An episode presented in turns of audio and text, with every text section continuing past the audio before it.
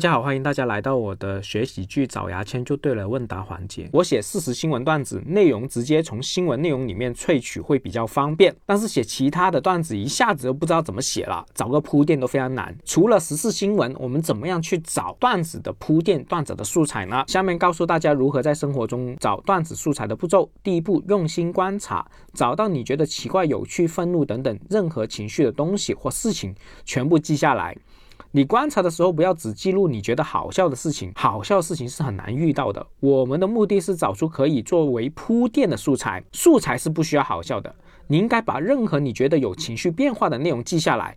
即使这个素材看起来好像完全没意思，完全不好笑也没关系，以后在某一时刻可能都会有用了。第二步，累积素材，累积的越多素材越好。好的东西一定是挑选出来的，素材也是需要挑出来的。这个挑出来的素材创造起来才会有更有几率变得好笑。你们要不停的积累素材，积累到超多素材，才能在里面挑出有意思的铺垫素材。第三步，定期的把素材过一遍。当你累积到很多素材的时候，你就定期把素材过一遍，把你有感觉的素材。整理出来，试着尝试创作成完整的段子。然后第二个方式是训练你自己观察生活、找到素材的方法。练习方式如下：周一到周五每天在微博写两条原创段子，周六周日休息，坚持一个季度、半年甚至一年，其实就是很简单的一个训练方式。好，今天就回答到这里，拜拜。